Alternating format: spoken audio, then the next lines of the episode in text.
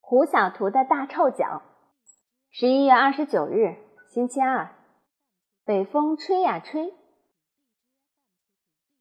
猪耳朵，你告诉大家，三乘以六等于几呀？真糟糕！田老师提问我，也许是十六，或者十七，也许是十八吧。我不敢肯定地说。你究竟在干什么？连这么简单的数学题都不会做？田老师的脸又变成一只大红苹果了。这当然不能怨我，这都怪胡小图。怎么可能怪我？我离你那么远。胡小图恨不得胳膊再长一些，好一把揪住我，狠狠揍我一顿。都怪胡小图的大臭脚，熏得我晕头转向。还三乘以六呢，就是一加一，我都快不知道等于几了。我使劲儿的把鼻子往天上仰，仿佛这样就能离空气中弥漫着的臭味远些似的。胡小图不好意思的把晾在外面的脚丫子收回鞋里。他有一双远近闻名的大臭脚，夏天的时候啊，把大家熏得够呛。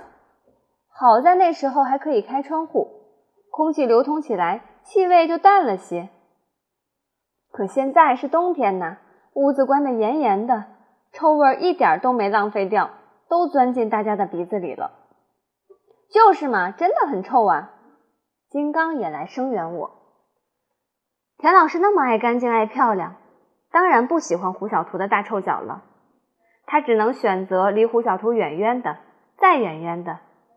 他告诉胡小图，不许再放脚丫子的假。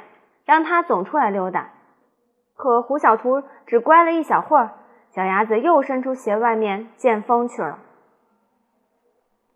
香香果出主意，给他喷点香水吧。我妈妈总是给卫生间喷香水，然后卫生间就香喷喷了。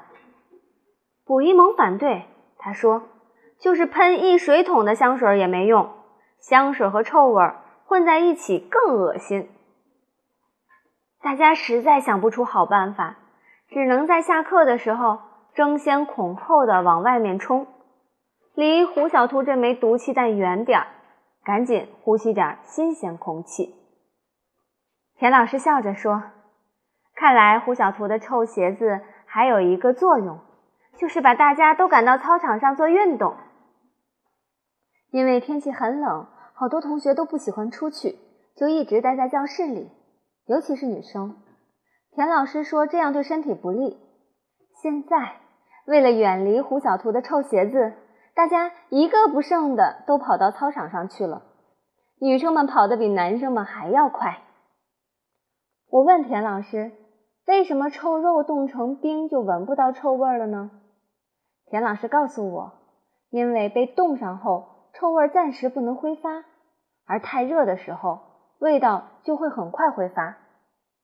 我明白了，这就是胡小图的臭脚夏天比冬天要臭的原因了。也就是说，臭味儿也会被冻住。第二堂课是语文课，田老师在前面领我们读课文，他的声音甜甜的，像可口可乐，不对，像果汁。突然，一阵熟悉的臭味传过来，不用说。肯定是坐在我后面的胡小图又在晾他的大臭脚了。我故意把橡皮碰到地上，趁着弯腰捡橡皮的功夫，悄悄把胡小图的臭鞋子挪到了我的脚底下。现在我假装看书，其实脚底下正在不停的运动，把胡小图的臭鞋子传给了前面的刘坚强。刘坚强收到臭鞋子后，又传给了王天天。王天天传给金刚，金刚传给。反正等到下课铃响的时候，胡小图的臭气弹消失了。刚一下课，胡小图的大嗓门就嚷嚷起来：“我的鞋被偷走了！我的鞋被偷走了！”我们刚参加完足球赛的几个人笑得直不起腰来。金刚指着胡小图的光脚丫：“这么臭的家伙，谁稀罕偷啊？”“就是嘛！”刘坚强捏着鼻子伸来伸去。白给我都不要！没有人会偷胡小图的臭鞋子，他的鞋子现在正好端端的在教室外面躺着呢。只不过他的臭鞋里倒满水，而窗外的温度又低于零下二十多度。田老师说的真对，臭味儿也会被冻住的。现在胡小图的鞋子一点也不臭了，不过胡小图好像不喜欢他的新鞋子。